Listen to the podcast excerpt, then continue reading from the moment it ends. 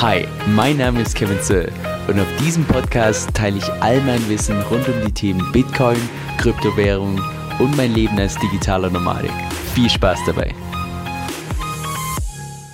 Hey Leute, Kevin hier.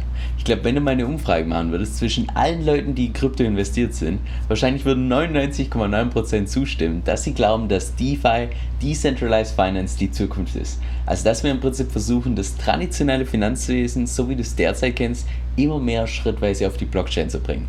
Jetzt stellt sich natürlich die Frage, naja, wenn ich da jetzt tatsächlich partizipieren möchte, in was investiere ich dann? Nun, ich persönlich bin da in die DeFi-Chain investiert. Und das ist eine Entscheidung, die jeder für sich selber treffen muss. Deshalb lass uns mal an der Stelle eine SWOT-Analyse machen. Also, dass wir uns die ganzen Strengths, Weaknesses, Opportunities und Threats gemeinsam anschauen, damit auch du die DeFi-Chain ein bisschen besser einschätzen kannst und auch weißt, ob das vielleicht eher deinen Werten entspricht oder ob du vielleicht lieber in ein anderes DeFi-Projekt investieren möchtest. Lass uns mal an der Stelle vorne beginnen bei den Strengths, also bei den Stärken der DeFi-Chain. Und die liegt nicht in der Funktionalität, sondern primär in der Sicherheit. Wenn wir jetzt mal uns überlegen, was denn der Optimalfall wäre, naja, optimalerweise würde natürlich der komplette DeFi-Sektor auf der Bitcoin-Blockchain sein, aber das ist eben in der Praxis nicht wirklich machbar, weil die Bitcoin-Blockchain dafür nicht skalierbar genug ist. Und das heißt wiederum, dass die ganzen Transaktionen zu langsam sind, zu teuer sind und gleichzeitig tut die Bitcoin-Blockchain auch keine komplexen Smart Contracts erlauben, die wir unter anderem brauchen für manche DeFi-Anwendungen. Und genau aus dem Grund sind auch rund 90% aller DeFi-Projekte auf Ethereum aufgebaut. Denn Ethereum ist ja wie so eine Art, ich sag mal, Supercomputer, wo du relativ einfach deine eigene dezentrale Applikation drauf programmieren kannst. Denn Ethereum beruht auf Turing Complete und das bedeutet wiederum, dass du darauf nahezu alles programmieren kannst, also selbst die komplexesten Dinge. Naja, und weil eben nahezu alles dort möglich ist, können sich eben auch viel leichter irgendwelche Fehler da einschleichen.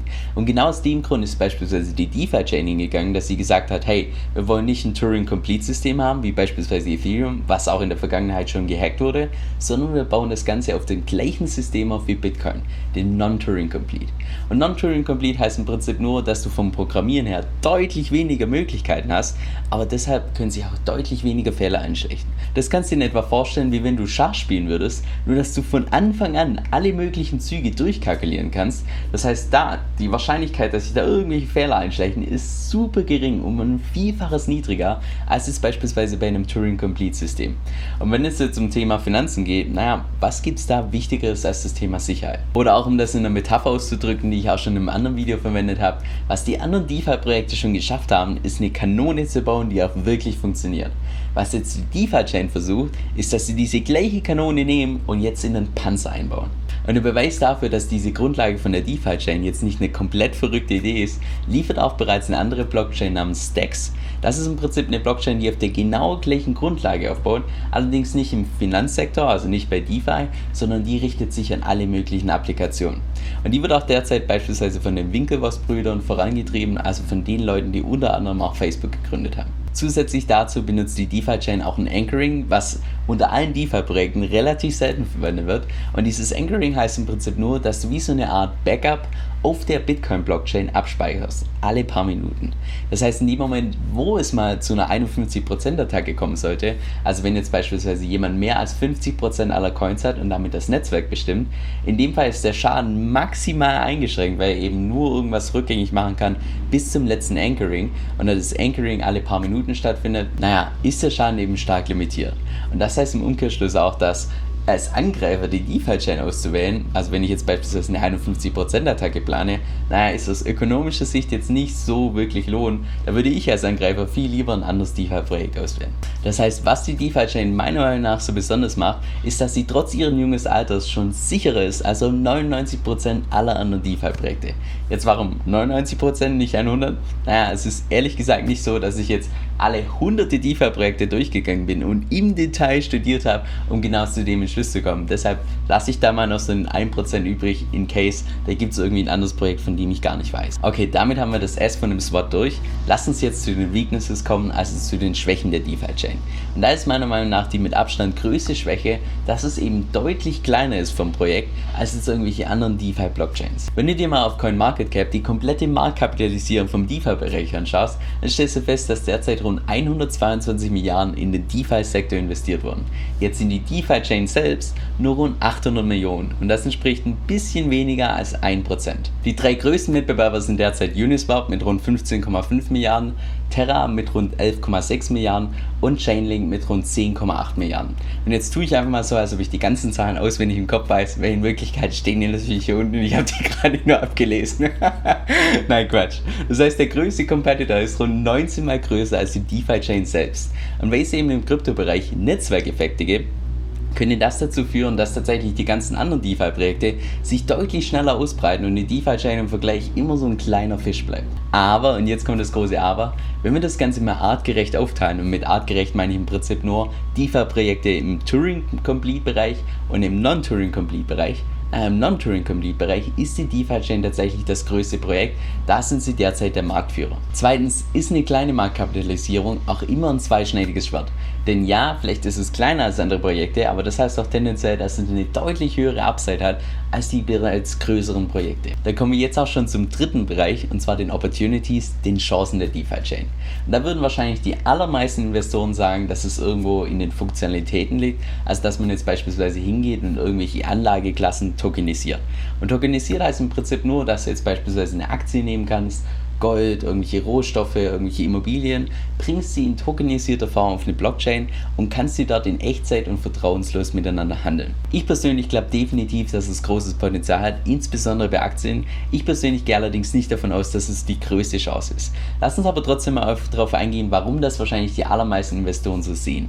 Und zwar derzeit ist es so, dass es Aktien zwar schon auf der Blockchain gibt, allerdings nur in physisch hinterlegter Form. Also wenn du jetzt beispielsweise zu Binance gehst, da kannst du irgendwelche Aktien wie zum Beispiel Tesla kaufen mit Bitcoin.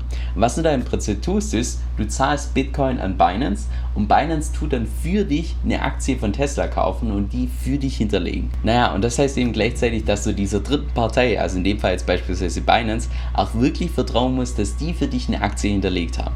Wenn die Garantie dafür gibt es nicht. Und eine Sache natürlich auch, naja, wenn eine dritte Partei involviert ist, heißt es auch immer auch, dass die irgendwie dran profitieren wollen. Das heißt, da werden auch in aller Regel irgendwelche Gebühren fällig. Und die DeFi-Chain will unter anderem genau dieses Problem lösen, indem es nicht mehr Aktien anbietet in physisch hinterlegter Form, sondern in synthetischer Form. Und synthetisch bedeutet im Prinzip nur, dass du nicht eine echte Aktie kaufst, sondern was du eigentlich kaufst, ist ein Kaufanspruch auf einen bestimmten Preis von einer Aktie. Und den kannst du natürlich 24-7 immer handeln. Den kannst du in unendlich viele Teile teilen und weil so eine Blockchain natürlich auch nicht schläft, auch 24-7. Das ist definitiv revolutionär, wird einen Großteil von der Finanzwelt komplett auf den Kopf stellen. Ich persönlich gehe allerdings nicht davon aus, dass das sich langfristig als USP der DeFi-Chain durchsetzen kann. Was ich stattdessen glaube, ist, dass der langfristige USP von der DeFi-Chain tatsächlich in der Sicherheit liegt. Das heißt, meiner Meinung nach, das Beste, was für die DeFi-Chain langfristig passieren würde, ist, dass es tatsächlich mehrere Hacks gibt bei irgendwelchen anderen DeFi-Projekten, die eben im Turing-Complete-Bereich sind. Und dass die tatsächlich vorkommen, also gib einfach mal bei Google ein DeFi Hacks List. Und da siehst du Listen für das letzte Jahr, für die letzten drei Monate und so weiter. Und schau dir einfach mal an, wie viele, unendlich viele Hacks es da bereits gab. Naja, und das ist kein Punkt, den man mal mit ein bisschen Coding kurz fixen kann, also mit so einem Fingerschnips, sondern die ganzen anderen Projekte oder ein Großteil der anderen Projekte baut eben schon mit dem als Fundament auf. Und wenn sich dieses Fundament als unsicher herausstellt, naja, was glaubst du, wird mit dem Preis von der DeFi-Chain passieren? Das wird nahezu explodieren. Und unter anderem zu dem Thema habe ich auch vor kurzem einen Podcast angehört. Leider habe ich da den Namen vergessen, ansonsten würde ich dir den unten verlinken. Aber da hat auch unter anderem ein Entwickler gesagt, dass er keine Zukunft sieht für Finanzprodukte, die auf Turing Complete aufgebaut sind. Also im Prinzip 90% aller derzeitigen DeFi-Projekte. Okay, dann kommen wir jetzt noch zum letzten Punkt, das T, die Threats, also die Gefahren für die DeFi-Chain. Und das sehe ich derzeit die mit Abstand größte Gefahr, dass eben die DeFi-Chain noch eine sehr starke Verbindung zu Cake hat. Das kann sehr positiv sein, könnte sich aber auch mal irgendwann negativ auswirken. Warum? Naja, die DeFi-Chain ist dort zentral implementiert. Das heißt, Cake ist, wenn du so willst, so der das mit Abstand größte Marketing-Tool für die DeFi-Chain. Und das ist eben ein zweischneidiges Schwert. Weil einerseits bedeutet das, dass es, wenn es Cake gut geht, geht es natürlich auch der DeFi-Chain gut. Und by the way, in der Vergangenheit war das fast immer der Fall, dass das Cake äußerst positiv für die DeFi-Chain war. Aber wenn es halt Cake mal irgendwann nicht so gut geht, dann geht es auch wahrscheinlich der DeFi-Chain nicht so gut. Jetzt, was könnte dazu führen, dass es Cake irgendwann mal nicht so gut geht? Naja, das größte Risiko, was ich da beispielsweise sehe, ist, dass es irgendwann mal gehackt werden könnte, jetzt nicht, dass ich davon ausgehe, aber es könnte in der Theorie immer vorkommen. Und das hätte eben im Umkehrschluss auch wieder Auswirkungen auf die DeFi-Chain. Ich persönlich sehe da das Risiko relativ gering, aber eine Garantie gibt es eben nie.